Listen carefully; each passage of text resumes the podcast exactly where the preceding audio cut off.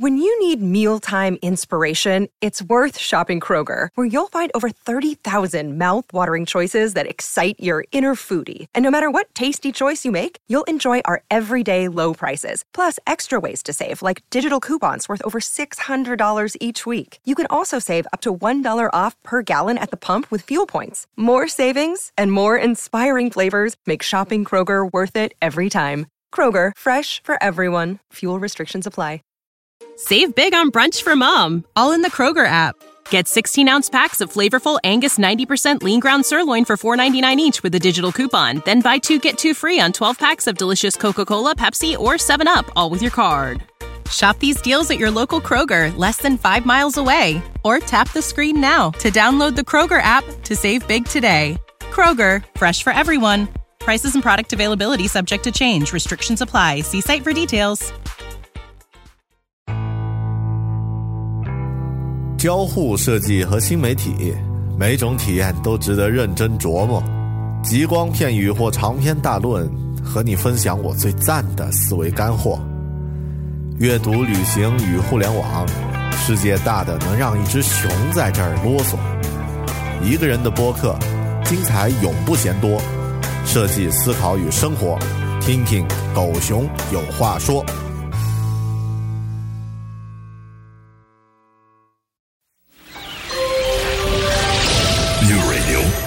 FM。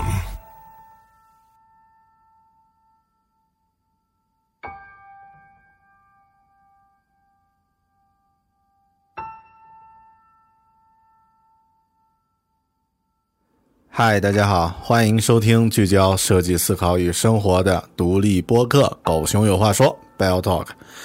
在八月二十一日举行的 MacWorld 大会上，有一个。专门为游戏设置的论坛——移动游戏论坛，在这个论坛上呢，我作为整个论坛的主持人和演讲嘉宾呢，进行了发言，同时呢，也主持了一场名为“独立游戏的移动机遇”这样的一个主题的圆桌对话。参与这个圆桌对话的人呢，都特别的有意思。他们的年纪都很轻，但是呢，在自己的领域都做得特别好。一共有四位老师参与了这个圆桌对话：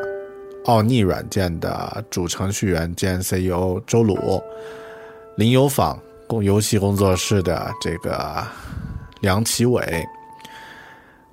大家很熟悉的游戏机使用技术的前编辑。资深游戏玩家多边形，还有我们的这个有台机核网的这个游戏主编西蒙啊，网名西蒙，真名赵夏，他们呢都参与了这场讨论。下面呢，我会为大家放这一场名为“独立游戏的移动时代机遇”这样的一场对话。因为现场录音的关系，音质还比较差。还请大家见谅，下面就让我们来听一听这场圆桌对话的内容吧。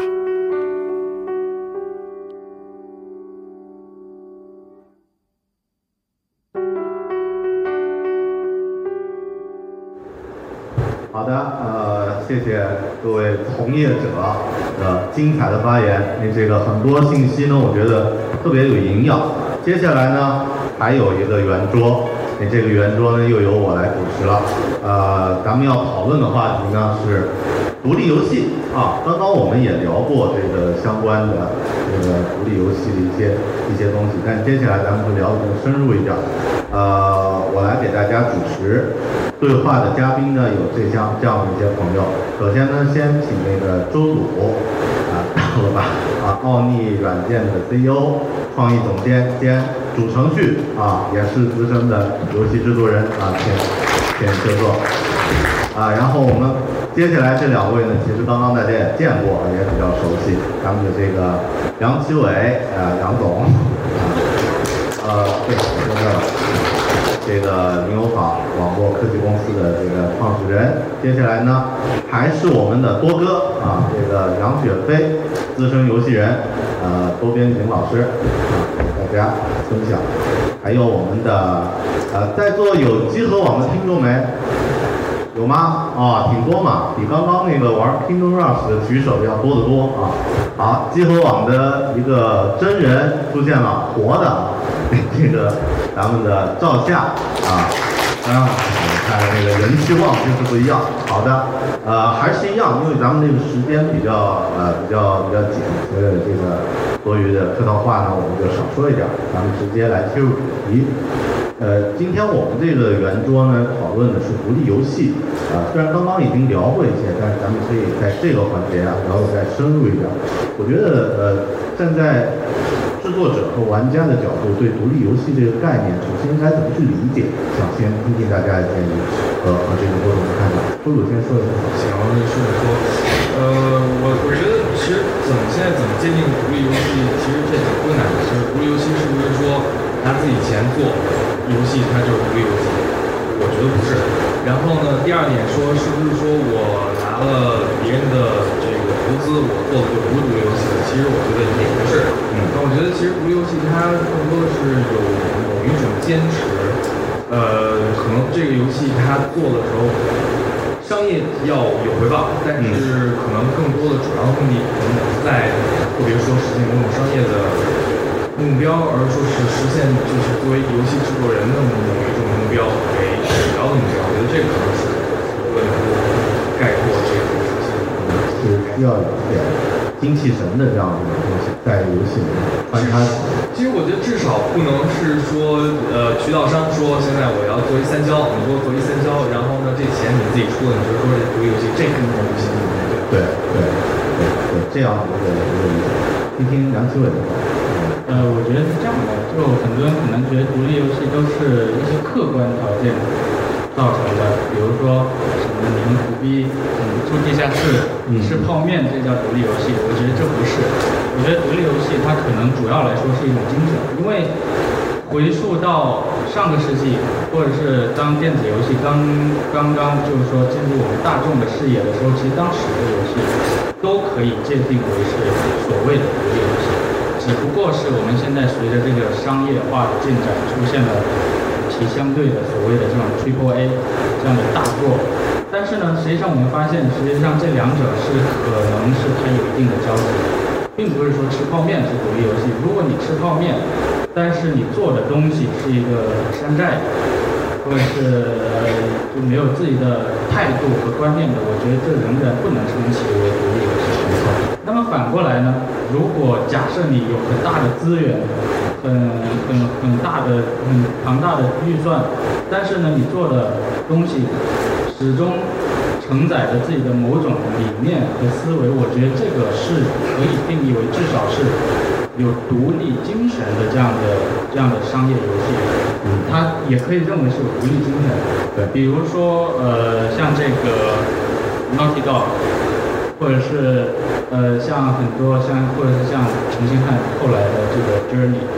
它实际上他们当时做的时候，从资源来说并不苦逼，它有很很高的制作经费，但是你可以看到某种理念和某种很特殊的自我的一种思维在里面，我觉得这个仍然可以算是有独立精神的范畴。对，呃。那么，如果是在电影上，其实说我刚刚也说过啊，就是说最成功的商业，即使是商业作品，最成功的那些，一定是在某种程度上有一定的独立性的。比如说卡梅隆他这个《阿凡达》，对吧？你可以说他票房那么高，制作经费这么高，对吧？但是它承载着卡梅隆的一个。个人追求，他他那个为了研究这套摄影，他怎么上天入地、潜水艇，什么深海摄影，研究了小十年。我觉得这个是一种独立精神，只能是说他，因为他有之前的成功，所以能够很方便的调集足够的资源来支持他做这个事情。但是我觉得他这这样的态度和这种事情，他是有独立性的，有独立的思考。我我是这么认为。能不能理解，就是他们制作者本身需要先有一个态度，先有一个自己的，就是能够说服自己的理念，才能够把它拿出来。而这个理念的产生的根源，很可能是一种非常个人化、感情化的形式，它也许不是那么的大家想象中的这么功利性的东西。也许它最后取得了功利性的成功，嗯但它的起源很可能是一种个人化的思考。嗯，特别好。听听这个多哥多哥的感觉，因为刚刚那个话题，玩家打动打动玩家，对和这个独立游戏的精神气质其实也有点联系啊。是，就刚才前面两位，他是站在周鲁和梁秋伟是站在这个开发者的角度去自己去，因为他自己是在做这个东西，他自己去理解这个独立游戏，他认为独立游戏是什么样的。我我更多的从一个呃从一个媒体的角度吧，你怎么样去看，因为我我更多觉得媒媒独立游戏这个名词，首先它是一个炒作的概念，它你说什么样的叫做你没有办法用一个很准确的定义去概括什么叫独立游戏。难道一定是说开发经费少、开发团队小，然后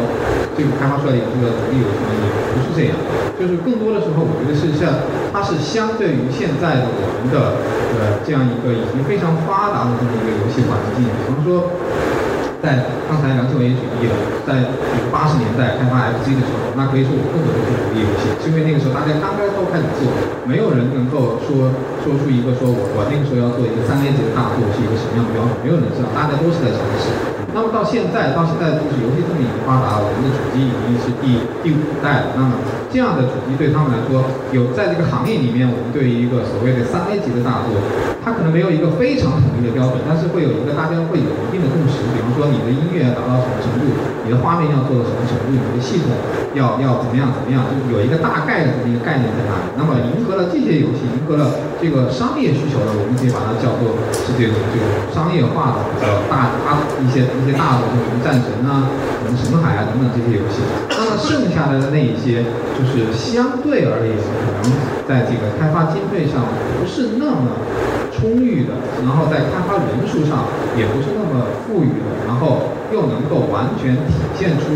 这个开发者个人意识的这些作品，我们姑且把它先称其为这个独立游戏。比方说，我们看到了像这个这个 Bad，对吧？这个很有名的一个一个解谜的这么一个，还有像 Limbo，还有那个那个 Braid 等等等等这种类型的游戏。其实从这些游戏，你如果咱们按一个三 A 级的大作去套这些游戏的话，我们觉得这个游戏非有非常多的缺点。但是这些游戏它都有一个很很很重要的一个共性，就是这些游戏它都是像刚才蓝秀伟说的，它都体现了这个制作人本身自己对游戏的理解，就是他觉得说我我要做我就要做这样的游戏，我要把这个游戏设计成什么样。我玩了这么多年游戏，我觉得游戏应该是什么样什么样什么样的，所以他把这些个人的意识，就是完完全全的灌输到这个他的他的作品里面，然后这些作品又能够呃在商业上取得一定的成功，我不是说非非很大的成功，说完全不成功，取得一定的成功的话，那么我觉得这样的一个游戏可以称之为独立游戏。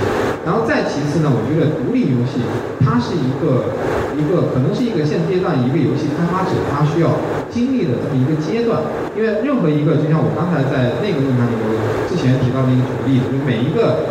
看电影的人，他都会想自己去拍一部电影。那么每一个玩家也都会有这样一个理想，说想自己去做这样一个游戏。那么他从一个玩家转变到一个呃，就假设我们他最后会成为一个非常成功的开发者的话，他中间一定有一个成长的过程。那么这个独立游戏就有可能是他成长过程中必经的一步，因为他可能会需要在一个呃保持自己想法的一个基础上，然后利用有限的资源去把自己的想法灌输到他想做的这么一个游戏中，然后通过这样一个步骤，通过这样一个项目，让他自己的这个这个个人的开发的能力再得到一些锻炼，然后将来有可能去做更大、更这种我们所说的三 A 级的这种商业化更成功的这么一个做事情。所以我觉得这个这个概念对于独立游戏来说，是我自己认为是比较适合的。嗯，这个是我对独立游戏的看法。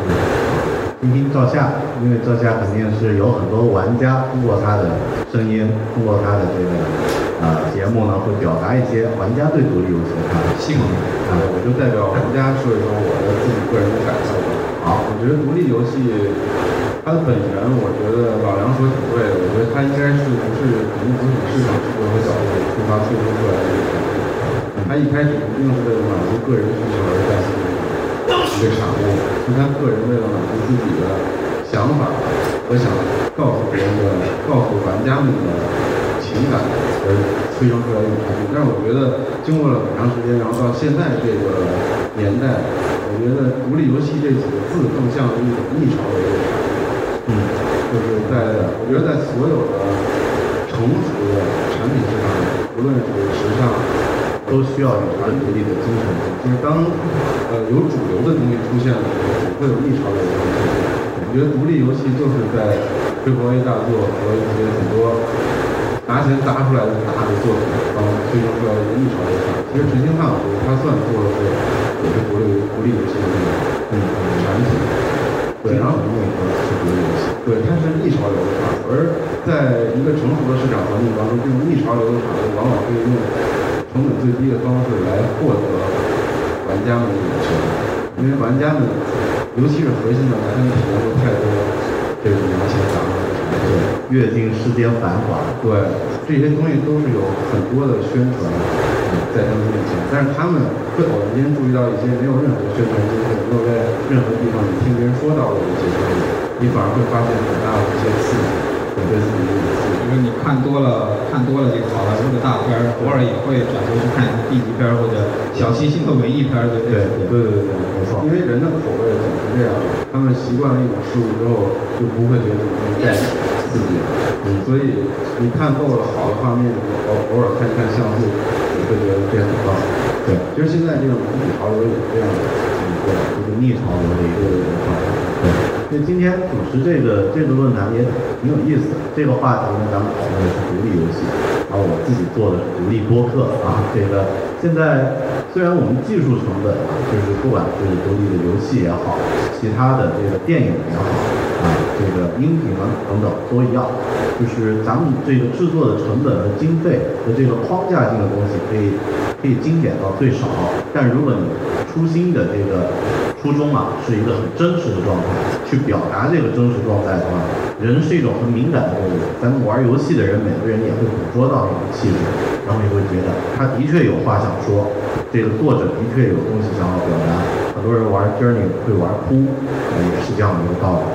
呃，说起这个游戏呢，因为咱们这边属于一个移动移动论坛的这个平台，啊、然后近几年其实也出现了很多这个呃。借助移动平台，不管是呃重新焕发生命的一一些游戏，或者呢是一些新创的一些游戏也很多。而我自己也玩啊，像这个纪念碑谷、Monument Valley，啊，像这个其实坦白说，像 Limbo 这样的游戏，我都是在 iPad 上重新再从头再玩的，以前没有玩过，啊，感觉呢也非常深。呃，所以也听听大家，就是你们呃有玩过就是手机和这个移动平板上的这个这个类似的一些游戏嘛？然后感觉怎么样？大家都说说吧。豆豆先说一下。呃，还是印象比较深刻的就是呃 FTL，就是嗯超光速嗯这个游戏。它虽然最初版不是移动平台的，但是它这个游戏实际上操作是非常在移动平台上非常合适的。嗯它最终也是在 iPad 上面又出了一个所谓这个扩展版，嗯然后呃销量一如既往还是非常好，嗯游戏一如既往的是比原来的更好。哦。那么它这个它这个，我觉得它这个游戏就是很很很完美的诠释了说，呃，一个很难的游戏，一个原来用鼠标键盘操作的游戏，那么如果它的游戏的核心设计的非常好的话，嗯。那么如果他想表达的东西被大众所认同的话，来花一个时间。对它其实其实很快，它是在 Steam 上发行了之后，大概一年一年半之后在 iPad 上发的，那么也不算特别快时间，但是说它连续两个平台把它的成功复制了，我觉得这个就说明，呃，其实独立游戏成功很多时候，呃，和平台借力，呃，是可以借力的，但是说很多时候它成功不是游戏。嗯，是东西必须要好，不然的话，在平台再好，也不一定有对。其实其实这个样要说的是说，很多时候大家都说这个平板儿的这个玩家可能都是普通玩家，然后就是他以前可能没接触过游戏，嗯刚刚进入这个玩家的这个群的这么一部分人。但是我们要知道，FTL 这是一个非常难的游戏，我在他们这游戏还没发行之前就认识他们太多次机会可以玩他们这个游戏，从一开始飞到很到后面，他从来就没玩明白过，就是几次机会都没玩明白，直到说他们真正发行了之后，然后从他们的这个教程开始玩，哎，就玩明白了。而且我要知道，我是一个非常核心的一个玩家。那么他这个游戏能够在平板的电脑上能够这么说明，这个为了适应这个移动的平台而把游戏做的非常的，就是让玩家就低龄化，或者说不需要动任何脑子，或者说去，甚至说我们刚刚听到就是刚刚那那个讲座说这个神经学从神经学上让能够找到一些突破点，能够让大家都能够接受某一个游戏的设定。其实好多时候是有点南辕北辙，或者说怎么样。其实很多时候你这个游戏本身的设计是嗯，不要太喜欢。超光速，听听听听咱做做游戏制作者最欣就赏的是就是我最欣赏的，其实呃几年前那个像素的那个呃 Sword and Sorcerer 那个像素剑与魔法啊剑与魔法，中文是剑与魔法，然后呃那游戏圈很有名，对，非常有名。然后那个，但最近的几个在在中国区排行比较前的几个人，其实在当时他没上中国区之前，我们就已经非常关注了，比如说瘟疫公司啊这样的游戏。呃，但是呢，我我反过来，我觉得移动平台是一个。它一方面能够让这些独立游戏能够得到最大限度的曝光和这个这个物质的利益，但它一方面又在比以前前所未有的速度正在真正消灭独立游戏。其实我有这么一个概念，因为什么呢？因为就是因为它太容易，就是让这个商业价值变得最大。所以说，实际上我们今天所看到的大量的这种成功的移动平台的这种呃大型的商业，就比较成功的商业开发公司，跟以前都是独立，就是说有一点这种独立的感觉。比如说像什么呃 Popcat，像那个 Royal 这样的公司，其实他们的第一作。呃，是非常有非常非常明显的独立烙印的作品，但是因为移动平台可以让他们最大限度和超过他们准备的速度去成长和获得这样的经济利益，所以说非常快的，我们就可以看到后面 Rovio 出的后续的作品全都是愤怒的小鸟的这个版、那个版、那个版，对吧？然后限制对，然后那个宝开出的可能就是《植物大战僵尸》的这个版那个版，甚至会加入很多我们觉得难接受的一些商业化的设定。嗯，那么但但这个从商业上来考虑是是合理的，是成立的。嗯，但是呢，我们就呃反过来想，可能这就是因为移动平台它这种不可抗拒的这种嗯这种商业化的增量速度太大它的增量太大，甚至超过了当游戏的制作者他没有达到一定的这种积累，或者是这种游戏的这种这种观念的这个积累的时候，特别容易就就是会被这个商业利益什么的，它就分散了它的注意力。但是反过来，我们还看到另外的一些例子，比如说像刚吼这个公司，日本的刚吼公司，它它在出那个《智龙迷城》之前，它其实是一个已经做了很多年这个这个掌机游戏和主机游戏的一个二线吧这样的，呃，所以说它是有长期的游戏积累，所以说即使在《智龙迷城》已经给它带来了这么巨大的商业利益的情况下，它仍然在独立游戏平台上复刻了它之前在 PSV 上推出的这个 Doko 嗯，Doku 这个游戏。那这个又是另外的一种一种启发，也就是说，当当在这这么浮躁和喧闹的市场上，你可以看到，哎，这些有一些有深刻的游戏性积累的公司，它即使在赚超乎人们想象的这种大钱以后，仍然关注了游戏性，仍然关注了它这个最初的那个游戏的一些很纯真的东西。对。我觉得这又是另外的一种一种例子，所以我觉得可能移动平台是挺有意思的，就是一个独立独立，可能在移动平台它已经消解了这个概念，嗯嗯，还是是这样的一种情况。放大这个放大对对拼多多的，嗯，其实其实我还是一个比较传统的电视游戏就可能玩的一些电视游戏比较多。但是对于对于移动端的这个游戏，就我一直以来是有两个观点。第一个是我觉得咱们做移动端的游戏，先搞清楚面对的玩家是什么样的。我们很有可能就是经过这么多年，我们看到这些啊、移动端的玩家更多的是一些轻度玩家，或者是玩游戏玩的很少，或者根本就没有玩过游戏。他们在移动端上玩游戏的最大的目的还是为了填补他们一些碎片时间，比方说吃完饭休息、睡觉前、坐车的过程中、坐飞机的过程中等等这样的一些娱乐的一些需求。那么对于这样一些玩家，在做游戏的时候，很明显的一点就是你的门槛不要太高。这个门槛包含很多，包含游戏的系统，包含游戏的操作等等等等。所以说，更多的是体体会体现出那种轻量级的，能够在快速的时间里面去获得这个呃游戏愉悦感的一些游戏。对第二个是从就刚才我也提到，从这个开发的这个角度来讲，就是说我们的这个游戏，因为移动端它的操作的特性，它不可能像这个游戏手柄那样，或者像鼠标键盘那样可以实现很复杂的操作，它一定是非常简单的，你最好是一指触控就能够完成所有的操作，得到所有的游戏体验。所以说，像现在的有一些游戏，包括特别是从一些其他的平台移植过来的一些游戏，虽然说我们现在的平台的这个呃平板上一些平板，它的硬件性能已经很强大，能够去玩一些比较高精尖的这么一些游戏，但是它在玩法上，它没有办法针对这个平台做一些优化，甚至是直接照搬了原来的操作方式。特特别是，就我个人觉得最恶心的一点，就是在屏幕上做那个虚拟按键的，我觉得这个是非常非常蠢的一种做法，完全是背离了移动对对，完全是背离了移动游戏这个这个游移动游戏的这个初衷的这么一些东西。所以说，综合我刚才说的这两点，其实我最近对我来说印象比较深的一个游戏就是那个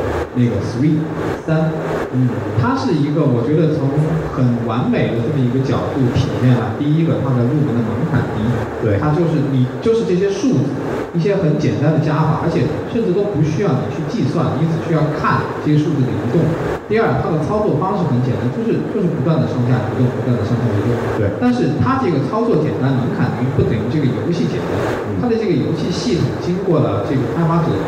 据说是好像是两三年的这么一个计算吧，就是算了一个非常复复杂的这么一个公式，说这个游戏最终你能够玩到一个什么样的级别，怎么样用一种方式让玩家能够把这些呃小的数字慢慢慢慢的就集合成一个大的数字，然后又在这个基础上给玩家设定这样那样的一些门槛，就是你不同的不同的水平的玩家，我可以这样说，不同的水平的玩家，能通过你能够得出最大的这个数那个数字，就能看到你自己玩游戏的这么一个综合的逻辑的这么一个水平。所以这样的一个游戏对我来说是印象比较深的，它是能够就是从我刚才提的这两点上面，能够完全挺完美的契合了我我个人觉得说对于移动游戏的这么一个诉求，它简单好玩有深度，又能够很快的填补你的这个碎片时间，一局游戏的时间大概也就是几分钟，不会说让你让你过多的去沉迷进去，导致你耽误了一些其他的事情。所以我觉得从这个角度来说，我觉得移动游戏应该更多的从从这样一个方面去考虑，因为你你可以把这个表现形式做得很很华丽，比方说像那个安迪和他们做的那个《无尽之刃》，对吧？那个是表现形式很华丽，但它的玩法其实也是很简单。当然，这个游戏有什么其他去的，咱们就不在这里说了。就是说，还是那句话，就移动游戏它。它一定会是从这个这个这个玩家的角度，让玩家更快的能接触到这个游戏，更迅速的进入到游戏里面，并且在通过不同的设置、不同的游戏障碍来区分出不同的玩家的水平，让玩家既能够获得这个成就感，又能够保持自己对这个游戏这么一种挑战的这么一个欲望。我觉得这个是当前这个移动游戏应该去着重去考虑的这个方面。对，没错。三这个游戏的确也很好，也是苹果开发者内部经常推荐的一个游戏。在座的朋友如果没玩过，那这个花几块钱买，值得，很值得玩。到现在听听你对玩家有没有听过这个，或者说有没有收集过，就是他们最喜欢的这个移动平台的这个独立游戏呢？移动平台的独立游戏，如果说就我们自己的听众来说，他们因为核心玩家居多，对，他们可能认为触控这种方式，因为移动端的游戏大部分都是以触控方式来对他们认为触控这种方式并不是特别适合做纸滑操作的游戏，嗯，比如说动作类啊，或者说一些射击类，嗯，并不适合在这个平台上做。但是这个平台是有它自己的独特的优势，这个平台其实它做的游戏适合讲故事。我个人也是这么认为，这是一个特别适合在游戏当中讲故事的一个平台，因为你可以用最简单的方式来感受这个故事一个流程。我所以我可以推荐几个游戏。呃，如果说大一点的游戏，《Walking Dead》这个《Walking Dead》啊，行尸走肉。对，这行尸走肉是我觉得在所有的平台，因为它是一个全平台游戏，但是我觉得它是在这个平板上要体验是最简单的，嗯，最简单的，而且感受最好的，可以随身携带的。嗯，还有他们公司出的那个呃沃尔那种新的游戏，可以同样的，嗯，对。然后，那么还有其他的一些更就是简单一点的独立游戏，一个是都是一个人做的，我曾经在节目里推荐过几个，特别我觉得特别特别好，一个叫。东西都干，就是不要往后干。啊，那个我无数次推荐过那个游戏，觉得大家在场也可以去，现在就可以搜索一下这个游戏。恐怖类的吗？不是恐怖类，是一个像素游戏。哦。但是他讲的故事特别特别好，他用最丑陋的画面在现在讲了一个最完美的。对，而且操作很简单。你刚才说一个人的游戏，我我以为你要举那个《Happy Bird》。啊，不是，他这游戏应该是一个人做的。对对，然后还有一些就是一些，比如说成长类、经营类的游戏，其实也挺适合。玩过一个游戏是僵尸游戏，但是他把那个最老的游戏里的那种体验，就是扔骰子走格那种那种体验，玩数值的那种，对，就是你能不能活下来，全靠你的这个经历。这个游戏叫《器官之谷》（Organ Trial），啊，大家也可以期待一下，都挺挺独立范儿的啊，这些名字啊。大家都可以实际去玩一玩，感感觉一下。那刚好赵夏提到这个一个人开发，那呃，我也想顺便就带出这个问题。我们现场有两位就是做游戏从业的，呃，那这个现在移动平台也出现了呃一些真正的小团队，可能以前也有，但是不像现在这个曝光频率那么高。然后有这个明星的开发者啊，个人的身份做工具也好，做游戏也好。比如说像我们做工具的有这个 Mr. Paper 那种呃个人开发的这个游戏开发者，做游戏的话呢，像 Tiny Bird，这个 Flappy，都是 bird 啊，这个 Flappy Bird 啊，都是都是这跟鸟有关的个人开发啊。你这个如果从这个角度来看，呃，这个游戏开发的这个团队配置应该怎么去怎么去设置？最小的那种团队，它的组成可以怎么样呢？啊，想听这个周宇和杨奇有什么意见？我觉得就是一般来说，经典的配置就是程序配一个美术，不要策划，两个中间处理。但是这种配置一般会出现问题，是因为呃程序是实现实现这个策划，美术实际上在某种程度上是视觉化的这个这个这个设计。那么他们只要有一个人想清楚，然后这个事儿就会变得不断的在进行操作。嗯，因为我觉得。所以对于我来说，我的经验是说，呃，一个团队中，尤其是这个就发起人或者说这个项目的发起人，就这个主的策划，嗯，他必须要能有把这个游戏实现出来，实现一个原型机的这个能力，嗯，不管用什么引擎，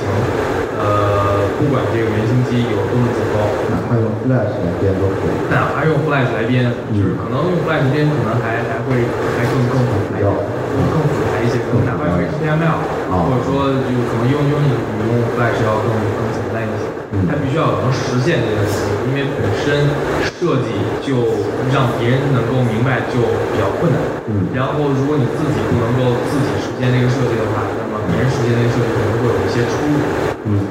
然后另外就是说，呃，如果实力有剩余的话，最好是能够有一个专职的策划。嗯因为专职的策划，好多时候我们觉得策划实际上是没用的，但实际上正就正相反，策划可以，因为它这个就工种的专一性，所以说它在很多文档的文档的整理，然后还有一些这个记录所有这些创意的，会让大家就是这事说了之后只是说说而已就过。嗯，然后呢，我觉得一个。你有要要有美术，美术很重要。就是团队中的美术可以做视频，可以做很多其他的，就是初初期的视觉化，这这个很重要。但我并不是说我们团队中一定要有一个就是高阶的美术，一一个月花什么十万的做这么一个，其实没有必要。就很多事情，这个最小的团队的配置，它都可以外包出去，然后外包的人，他们这些美术艺术家们画的又快，所以我认为一定要有的，就总结性的就是一一个程序，第二一个专职的策划，我觉得这个是非常的。其他的东西，其实为什么我不说美术和策划呢？是因为我美术资源我可以上网去找，我做一二 D 游戏，我可以去抄一作品儿，就是这个这个这个图。但是我如果是美术的话，我上网去找一套程序，我也看不明白，然后这个东西的可视性也非常差，所以说最好就是程序能够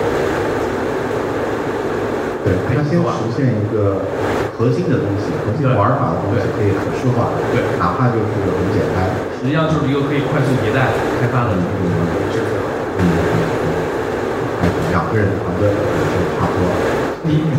因为您问的是最低的配置，多当然是多多益善，可以有技术美术，可以有这个文文案，可以有这个市场，就是什么都可以。对但是最低的其实这样是一个比较安全的。啊，其实主要是给，因为在场有一些很年纪很轻的啊八五之后的那个朋友呢，他们呃也有想做这个游戏行业，也也借助这个移动，借助这个独立游戏这个趋势来做。所以为什么我会问最小配置？实际上也是给大家一些信心。如果你真的有一些很好的想法，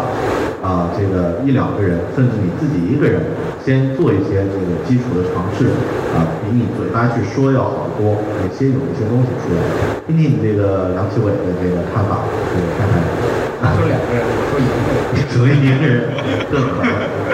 那个最最小的肯定就是一个人，嗯一个人什么都可以做，因为我最开始就一个人做。嗯嗯，这个不可复制吧？这个其他。我我觉得我我觉得我能力创一般的，就是刚开始在做的肯定有比我能力要强的，所以说一个人应该没什么。但就是说以正式来说呢，就比如说像现在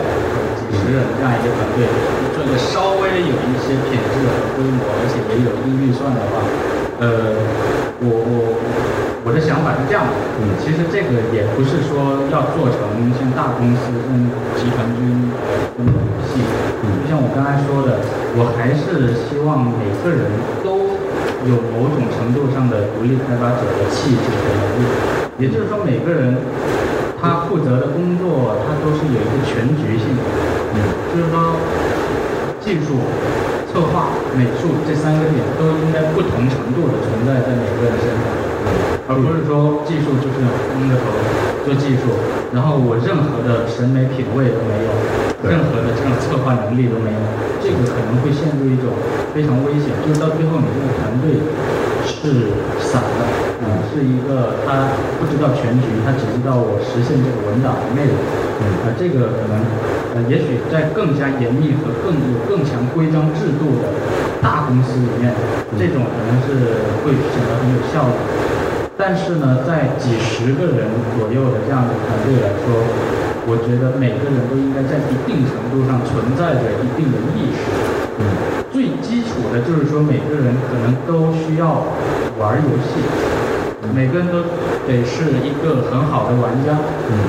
这样的话，他一些很基本的概念和理念，你不需要再去向他确认和传达。你们公司招人的时候要考核玩游戏吗？反正我们我我会 prefer 这种就是有很很好的游戏经验的这样的啊啊，然后就是我我们公司目前的状况是，我们公司基本上就是下班以后就开始那个在公司里大家都不回家，反正大家都单身，然后都不回家，那个就就开始呃开始在公司里面就联网，什么打打那，然后那个呃我们还有个休息室，那个 PS 四啊，什么 Xbox 啊，就就开始在沙发上就玩起来了，就买啤酒就买上来了，那个就开始开始呃就玩起来了。女员工可能少，女员工也不少，我们女员工也喜欢玩游戏啊，那真的是宅男天堂。对对，所以所以所以那个呃，首先我觉得这他单第一个这是情感上喜欢游戏，这是一个最好。但其次上从功利性角度上来讲，如果本身是会玩游戏的，他一定会存在游戏的基本概念。因为游戏它毕竟和那个普通的 App 开发或者是什么这种软件开发都不太一样，它有一定的这种艺术性和这种有一些基本的概念，呃，也存在。所以说我我觉得，就每个人可能都有多少有一些这种，除了他自己本专业以外，另外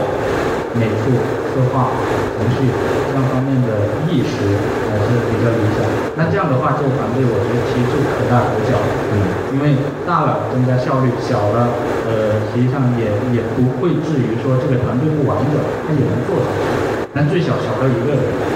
也能做，就是就可以说他每个人都可以单兵作战，对，集集合起来呢又有力量的更强。对。这个我接一下他刚才梁青友说的这个话题，因为我觉得这是一个，呃，可能和咱们聊这个话题无关，我觉得是一个题外话。我觉得这是一个咱们在现在的游戏，我们现在这个游戏行业一个比较普遍的。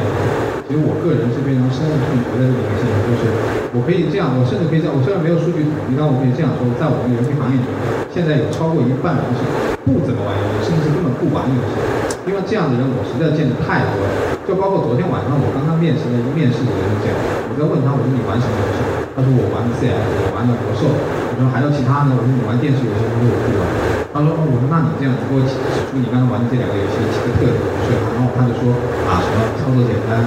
故事宏大，画面宏大。我说这些东西我不用玩游戏也能够看得到。那你那就是我我通过这个事情举一个例子，就是他跟他的杨志伟刚刚说这个我非常认同，说。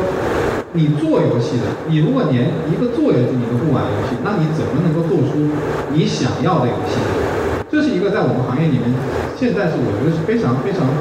让我觉得很很很痛心的这么一个现象。我们有很多人，因为一看到说哦做移动游戏赚钱，做网络赚钱，那他不管以前做什么，他马上投身了这一行，然后玩了一个 CF 就觉得自己玩了。我对这举这个例子，不是说对这个游戏有什么鄙视，不是这个意思，只是说他玩了一个 CF 就认为自己玩过 FPS，玩过一个魔兽认为自己玩过 MMORPG 了，玩过一个马里奥认为自己玩过电视游戏，这个这个认识是非常非常片面的。这就跟一个一个一个一个一个作家或者一个画家一样，当然并不是说他的每一个作家和画家他一定会有自己的个人风格，但他他一定会会看很多的画，练很多的，看很多的书，这样才能最终慢慢慢慢的形成你自己的游戏风格。比方说我们刚才提到这个独立游戏的话，为什么一个独立游戏开发者他最终能够开发出一款自己想要的游戏？他一定是玩了很多很多的游戏之后，最终才从这些游戏的经验里面去去总结出说，哦，我觉得。我按照我的想法，我想要做一款什么样什么样什么样的游戏，他一定是玩了很多的东西，里面才有一个量的积累之后，才有一个质的转变。你不可能说哦，我玩了一款马里奥，OK，那我就会做一款动作过关的游戏，那不叫做游戏，他们说那就叫超游戏。对这个观点特别特别赞同啊，因为首先你得自己去体验，而且呢，从做游戏的角度来说呢，虽然我们不做游戏，但有些东西相通的，就是你的这个生活如果很小的话呢，你做的东西也不会大。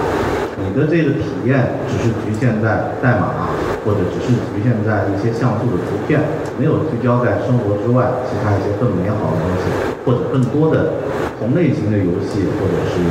呃超越游戏之外的一些呃一些这个一些领域的话，那你做出来的就只会越来越小，所以这个观点我我也相当相当同意。呃，刚好这个多多在说这个这个话题呢，呃呃，因为我们现在在接触的很多这个呃从玩家的角度呢，更多玩的游戏啊，好像国内的独立的游戏呢有一些，但是不太多。但国外的国外的这个独立游戏的这个情况，呃，其实还。呃，特别特别有意思，所以也想，呃，可以给我们聊一聊，像这个日本呀、像美国呀、国外的这样一些独立游戏圈或者独立游戏玩家的一些情况。呃，这个从呃日本就是日本和欧美，我们统一来说，这种在游戏行业比较发达的，他们的独立游戏开发者容易更容易出一些作品，是为什么？是因为他的这个行业的给予他的可调控的资源特别多。比方就像刚才周五周总说的，他说，这个呃两个人就可以开发作品，为什么？是因为我们有很多的资源可以外包出去。那么在国内呢，可能相对而言，我只是相对而言，可能他寻找的这个外包的方向不是那么多。但是如果在海外呢，他作为一个在这个比较发达的行业里面，他可以选择的东西就可以多，而且他最重要的是，他可以参考的东西也有很多。就是不管是从整个行业的这个角度来讲，还是说他可以参考的一些个体的作品数量来说，他这这个是远比我们国内的开发者是能够看到的这个这个这个东西要多得多。所以这也是我刚才为什么提到说，我说做游戏一定要玩游戏，因为你只有看到的足够多，你自己才会形成足够的积累，最终形成你自己的风格等等这样。那么从欧美的角度来说，他们的整体的，就是说从这个教育水平上来说，因为比国内的要好，然后他们的不管是大学还是图书馆，他们可以获取到的这种，还包括网络也一样，可以获取到的这种可参考的一些资料，可以自学的一些材料等等，可以可以可以借鉴的一些素材等等，都是非常非常丰富的。所以对他们来说，做一个做一个呃这个独立游戏的起点，比如说难度，先不说难度，起点比我们这个中国行业的这种独立游戏开发者是比较比较吃香的。那么相对而言，我们自己的开发者就是这方面就可能要吃一点亏，就不光是从这个产业环境，还是说自身的这个起步条件等等等方面来说，可能会稍微就目前的行，就目前的情况来说，可能会稍微差一点。所以这也是国外的这个整体的独立游戏行业能够能够呃很快的呃很快的这个这个呃爆发起来的。你像国外，它现在已经产业独立到，它已经已经有专门的独立游戏的这个大会或者论坛，然后还有包括我们看到的，不管是这个 Steam PC 平台，还是说 Xbox 或者说 PlayStation 平台，他们都为这个独立游戏专门准备了一个一个相对的一个专门的一个发行平台，就是给这些呃有自己想法、能够实现自己想法的一个开发者，给他们更多的向全世界的玩家、向全世向整个业界去展示自己能力的这么一个机会。所以相对而言，他们的这个这个产业环境肯定是比我们要好。但是我觉得我们以我们现在的这个行业的发展，就是以国内游戏行业发展的这么一个曲线来看，我们的行业也是在慢慢慢慢变好。尤其是这个移动端的游戏进入之后，因为它的相对而言，它的开发的经费不那么高，对于开发的人员要求也人数也不要求资源不要求那么大，对吧？我们刚才说，就一个人就可以开发，所以这些东西慢慢慢慢的，我们的行业自己也在做一些自身的这么一些积累，所以我相信到这个时间应该应该会很快，可能是一两年时间里面，这个东西我们的整个的独立游戏开发团队，整个的独立游戏开发的环境，你肯定会很快的赶上国外的那么相同的这么一个产业环境。我相信到那个时候，以我们坦白说，以我们中国人的自己的这么一个创造力和这个想象力空间的话，我觉得我们的独立游戏一定会比国外的游戏要更加的精彩。对，呃，其实我们我自己本行做这个 app 开发，然后经常有这样的一个感觉，就是咱们中国人呢很聪明，但是在合作和大项目的这个配合上，其实都是有先天的缺陷。就一个人中一个中国人是一条龙，中国人是一条虫。对，都会有这样的一个问题。所以独立游戏呢，当然这个领域相对来说，这个团队的配置或者说这个呃核心人物呢可以减少一些，然后呢对这个项目的影响呢也会减少一些，可能容易在这个领域出现一些比较优秀的东西。呃，到现在去过那个一三嘛，然后呢也也和很多这个玩家有直接的交流，这个他们对这个游戏的这种独立游戏的这个这个看法或者狂热的状态，你给大家讲一讲。我觉得国外好多玩家，他们因为自己也觉得可能自己特别核心，特别的核心的人就愿意追求特别不一样。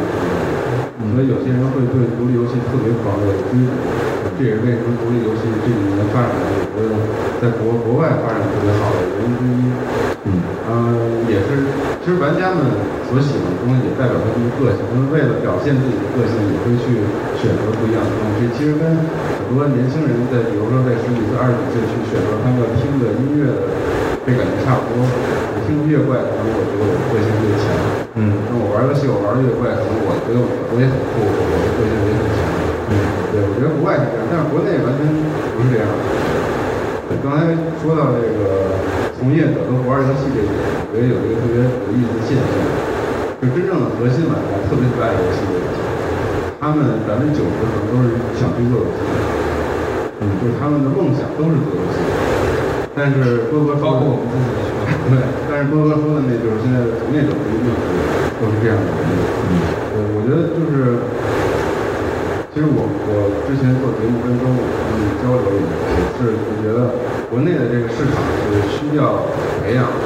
有很多人他有这个热情，特别有热情，但是他需要获取更多的信息和知识来提高自己，包括他要需要知道怎么学习，然后怎么去跟更多人建立联系，然后互相帮助、分享、分享自己的这些心得和经验，包括从别人学到更多的东西。所以我觉得咱们需要一个平台和渠道，让这些人都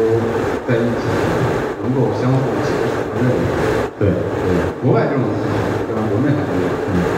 就是国内因为中国人永远都，我们都是可以很自豪的说中国人很聪明的嘛。然后如果能把一些东方的东西气质加上西方的技术，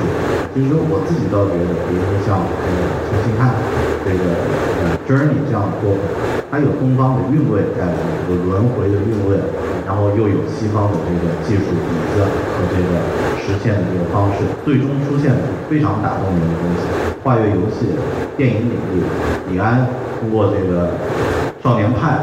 席卷奥斯卡，其实就是西方技术家东方思维的这个非常完美的一个案例。呃，好的，这个话题当然以后我们可以可以深入再聊啊。呃，另外呢，因为现在这个移动平台这个。其实就像刚刚这个梁思伟说过，是一个放大器，增加了很多这个呃这个机会，也卷进了很多不玩游戏的人都进到这个产产业了。但这个行业它一直在发展，而且速度很快，呃，那技术上呢也有一些这个趋势，比如说像。五年前，我们自己都不会觉得像用这个 iPad 是这么方便的一个东西啊，手机也不会用那么那么方便玩游戏。因为现在甚至手机也可以玩 AR 游戏了，可以虚拟虚拟现实了。呃，那呃，作为从业者，作为这个呃游戏相关的媒体，你有没有关注过，或者有没有可不可以展望一下？比如说呃，之后两年三年，咱们这个游戏行业呃，移动游戏的这些硬件会给我们制作和这个。开发包括玩家玩游戏的方式带来一些什么样的变化？这个无责任的展望啊，没有任何呃不用呃就是可以可以可以天马行空的。嗯，先听听周总的看法。呃，我觉得现在就是主机行业还有怎么说呢？就主机行业的主要方向就是 VR 眼镜，然后就是带初代的这个设备，然后看到的世界就是无限远。然后，但是这个实际上并不适合移动，是实际上非常非常不适合移动，因为我带那东西很危险，万一我在等等地铁，然后在这就我觉得这个 Oculus 基本上就可以。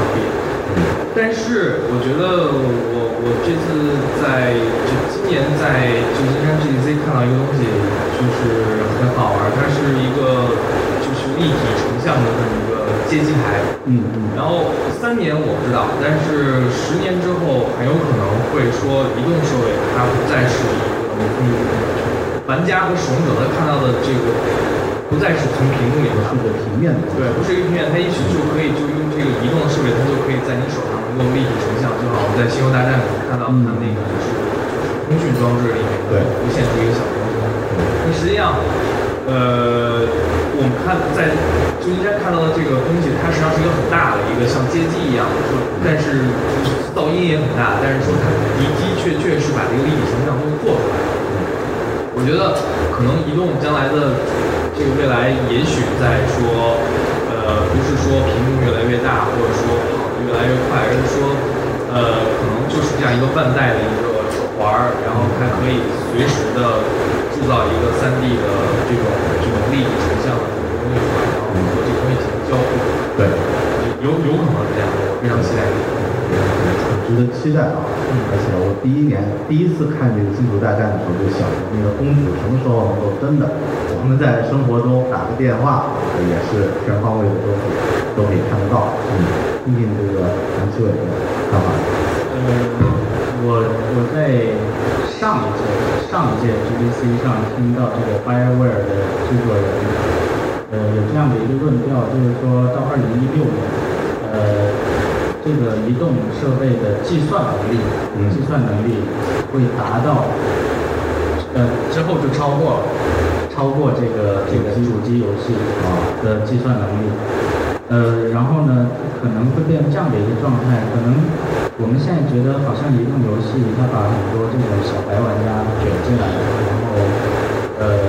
模糊了这个玩家的概念。那到以后了以后，它可能随着它计算能力越来越强，它和这个主机的结合，我我可能觉得它又会回到一个，它又会回归到一个游戏的核心体验去。但是那时候的体验可能比我们现在又要发展不少。对。然后它会，它会是一个很可能会是这样的一个状态啊。比如说一个游戏，你可以拿着移动设备，在平时的碎片时间去玩他的碎片时间的内容。嗯，然后晚上回家了以后，把什么东西一插，或者是打开主机用同样的账号去玩它的比较 hardcore 的内容。嗯，呃，但是它的体验整一个是统一的，连在一起。对，可能会在你一个统一的账号体系下，你有两种不同不同类型的游戏体验。我觉得这可能会是，我觉得这非常快可能会发生的事情。比如说。呃，我们其实接触了很多这种今年希望布局这个电视安卓系统的这样的厂商。对。呃，但现在还比起三大主机或者什么来说，还是非常稚嫩和浅薄的一种呃呃简单的一种一种一种商业模式。但是我觉得随着随着之后呃像主机厂商。和这个移动游戏这这几块它的结合的紧密，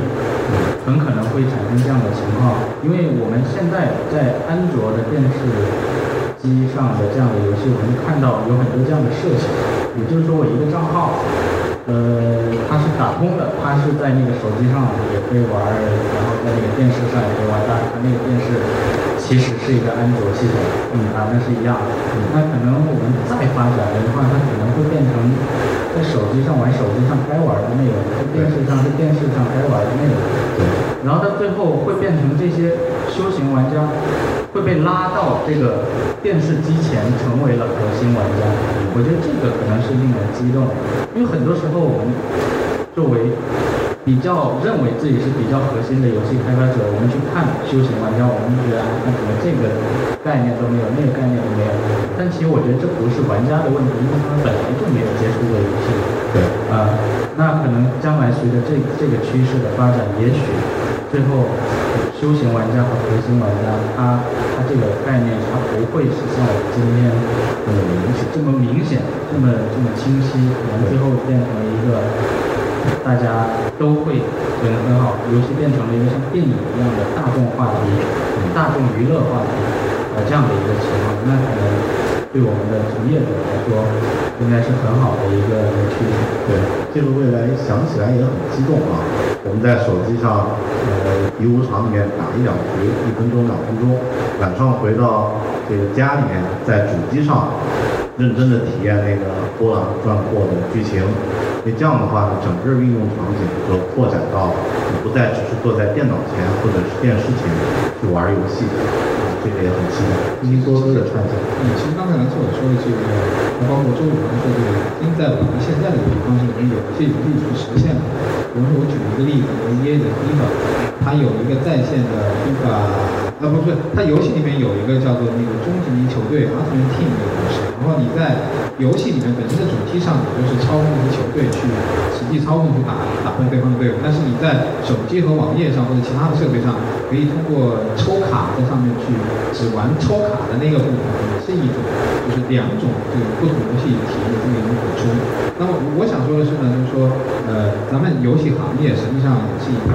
其实说白了也是一个也是一个资本运作的这么一。个行业，那么其实有一些东西我们是可以可以从其他相似行业的一些发展去可以得到一些借鉴的。比方说这个电影行业，电影行业当年好莱坞一百多年前刚刚起步的时候，也是跟当时我们这个雅利啊，还有 FC 时代一样，大家都是呃百花齐放，自己想怎么做就怎么做。虽然说条件有限，但是大家尽量是在一些有限的条件下去发挥自己的想象力。然后随着这个行业慢慢慢慢的发展，这个我们好莱坞行业它最终形成了这个八大家或者六大家的这么一个垄断，而且它的所谓的三 A 级的这个顶级的大片儿，它有一些制作的一些规律在里面，它甚至规律细化到什么程度？细化到它连写它连写剧本的那个软件都已经成为模式化。对，它的。对对对，就是那个软件，它它写出来就是一页就是一分钟，然后一部标准的商业大片就是一百二十页到一百五十页这么一个长度的范围，就它已经细化到这一步。就说我们现在其实我们的游戏还还没有还没有细化到这一步，因为我们现在还是一个呃更多的鼓励创意的这么一些一些呃元素在里面。但是我觉得我们将来可能会会可能会发展这一步，就是当。我们去评判一个三 A 级大作的标准的时候，我们会有一些相对比较统一的标准去去去去去评测，说你的画，比如我刚才提到的，你的画面要达到一个什么程度，你的系统中要包含哪些元素，你的故事一定要有什么呃笑点、泪点、有高潮、有低潮等等等等这些东西，它一定会发展这个，然后再再往后它怎么样去发展？我们看电影现在是怎么样发展？就是它当它的当它的剧本，当它的这个画面，那么已经做到。几乎是做到极致的时候，那么它只有从这个观者的体验上再去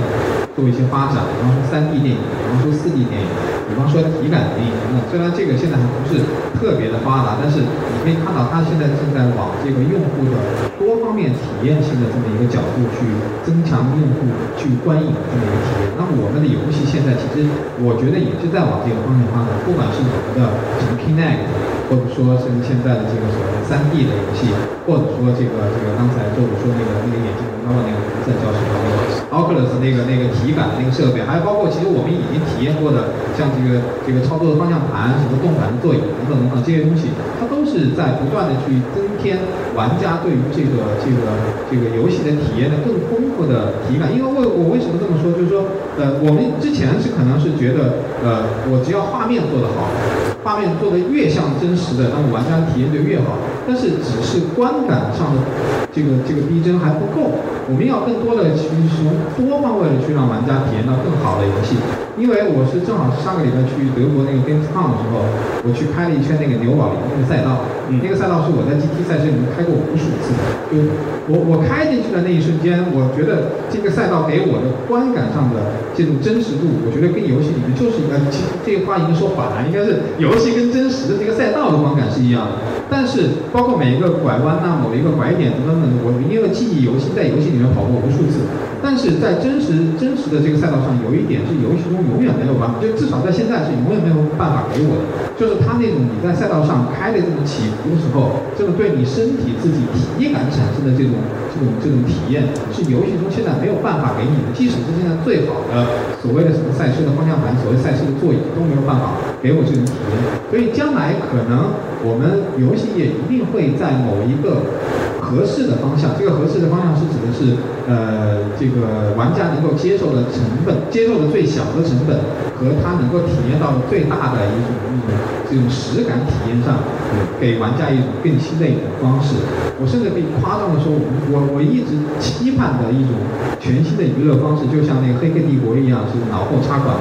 然后让我进入到 GTA 的游戏世界里面，让我自己去在游戏里面去做那种我在现实中没有办法去做到的事情。当然，这个也我当时跟朋友开玩笑说，说这种体感方式，这种脑部插管的方式也会带来一个问题。就比方说你在游戏中，当你感到饿了的时候，你是真的是在游戏里面饿了，还是你在现实中是饿了？有一部分哲学问题，对你，你，你，你不是就你可能大家来说你在游戏里面饿了，OK，那我在游戏里面去找什么面包、找鸡腿，我补充我的体力。但实际上你现实中的体力还是没有补充。那么你会不会产生一种极端情况，就是玩这种游戏玩着玩着你就玩死了？对，对，这个是当然这个是有点题外话，就是回到我刚才说的那个问题，就是说我们的游戏行业也会跟我们的好莱坞的影业一样，我觉得因为它都是一种娱乐方式的体验嘛，它一定会在一个。很恰当的点，找到一个最最合适玩家，让他尽量去接近于这种真实体验的这么一种娱乐体验。然后这个是我们目前游戏行业的整体的一个发展环境，不管是手机游戏也好，呃，平板游戏也好，还是这个电视游戏、PC 游戏也好，这一定是一个游戏这种娱乐方式一个追寻的一个最终的一个方一个终极的目标吧。对。特别好，因为美好的时间过得特别快啊，我们也提醒了几次这个呃时间的这个问题，所以今天用用我们虽然聊移动呃虽然只是聊移动平台独立游戏，但是实际上咱们已经聊过了一些过去的东西，聊过了现在这个游戏的制作，还有一些配置，嗯，也聊了大家这个对未来的一些畅想，所以我觉得这个内容呢，实际上还是很有，应该是很有收获啊，至少我自己从这个一个做播客节目的这个角度来说呢，非常有收获。呃，后面如果大家对这个游戏制作感兴趣呢，别忘了关注这个奥尼啊周鲁啊，然后呢关注呃林有坊的这个杨奇伟，然后呢。呃，对这个游戏的这些资讯呀、这些内容感兴趣的话呢，关注波哥个人的一些这个微博、微信啊、微信公号都有。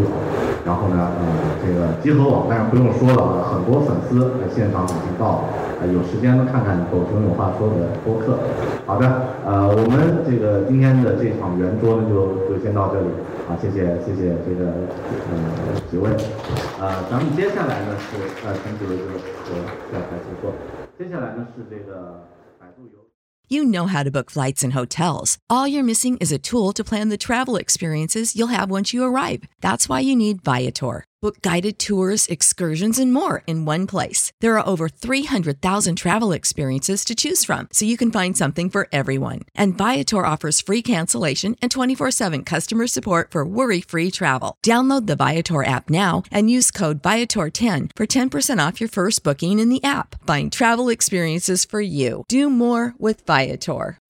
When you need mealtime inspiration, it's worth shopping Kroger, where you'll find over 30,000 mouthwatering choices that excite your inner foodie. And no matter what tasty choice you make, you'll enjoy our everyday low prices, plus extra ways to save, like digital coupons worth over $600 each week. You can also save up to $1 off per gallon at the pump with fuel points. More savings and more inspiring flavors make shopping Kroger worth it every time. Kroger, fresh for everyone. Fuel restrictions apply.